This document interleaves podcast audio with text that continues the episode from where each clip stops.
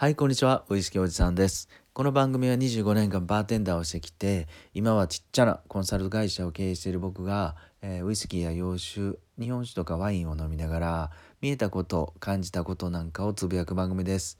よかったら今日も5分から10分お付き合いくださいね。さて、今日はね、兵庫県の丹波市に来ています。今日はね、というか、まあ週に1回ぐらい来てるんでね。あの神戸からずんずんずんずん北に車を走らせていくとですね三田市に入ってでその次は丹波篠山市と。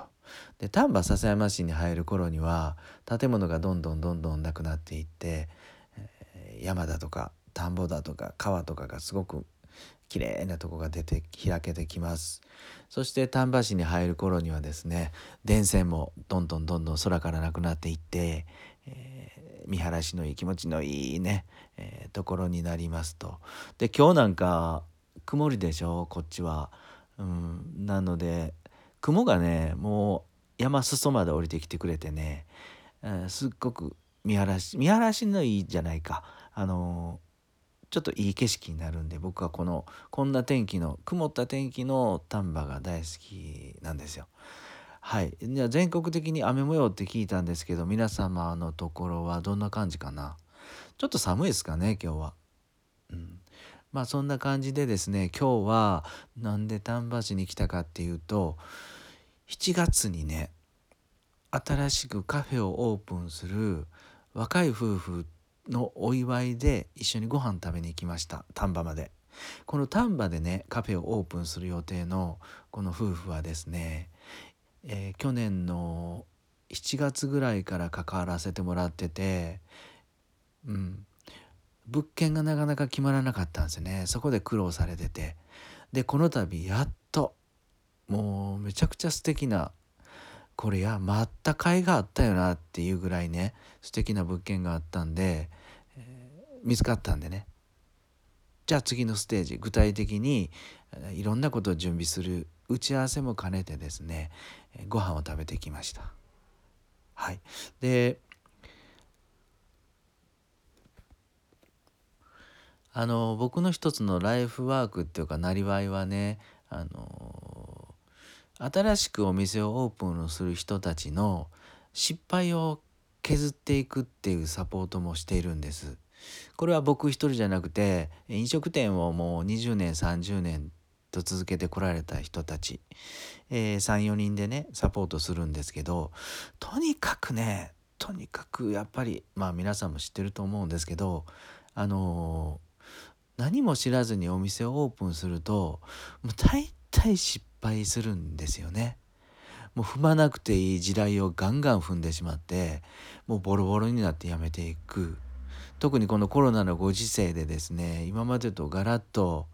ガラッと飲食店のスタイルが変わっていったとなるとですね失敗する確率もかなりもっともっと高くなるということでえっと20年30年飲食店を経験してきた僕たちそしてあの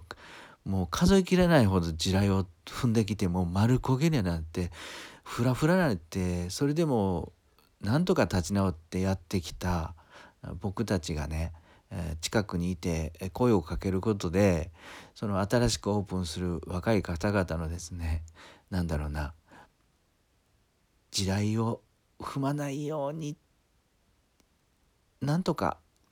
うまくやっていけるようなあの環境をね少しでも作れるようなことをしているんですが今回去年の夏から関わってきたこの夫婦の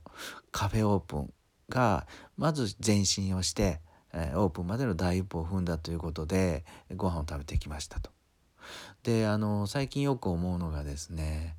えっと、特に今これ日本もあのすっごく頑張っててえー、っともう24時間働いてるすごい頑張ってるから成果が出てるっていう人がね一握りの人がすごくなんだろうなあの稼いでいてもう平々ボンボンと商売をしていきたいな。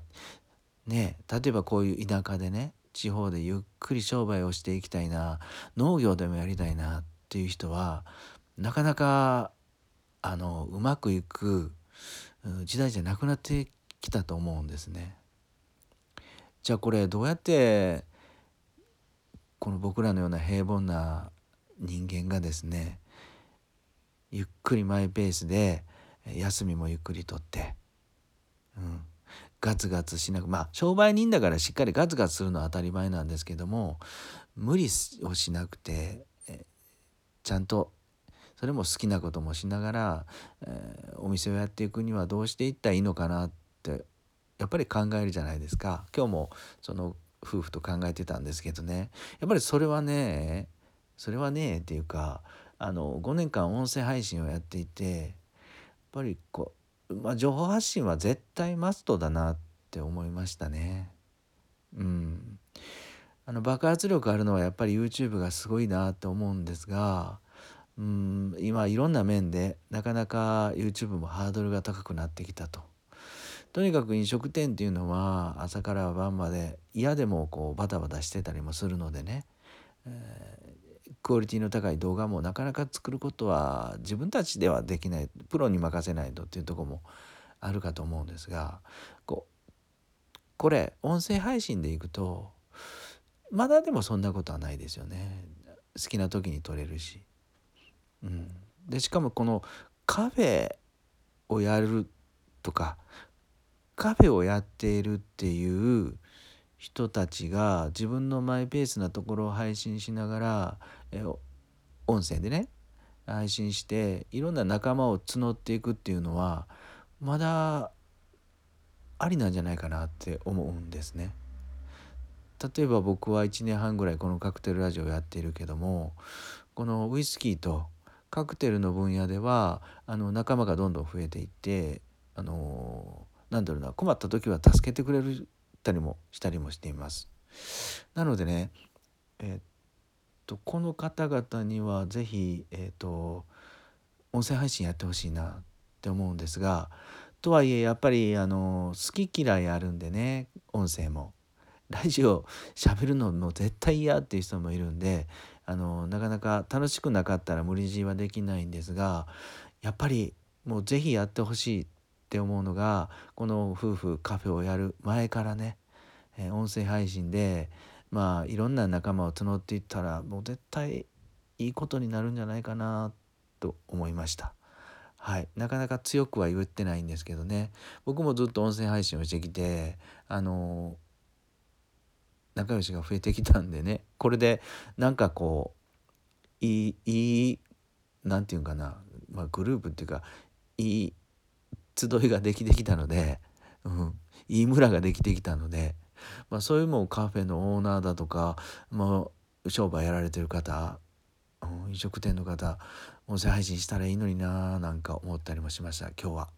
はい、特に田舎の方地方移住の方なんかはねいやいいなと思うんですけどね。うん。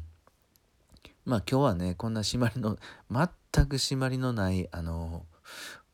回なんですけど最後まで聞いてくださった方既得な方ありがとうございます、うん、このカフェをオープンするご夫婦のお話はどんどんどんどん具体的には僕のこの回でも発信していきたいなと思います。もしかしたらね1ヶ月後ぐらいにはチャンネルスタンド FM やポッドキャストのチャンネルを開設してるかもわかんないです、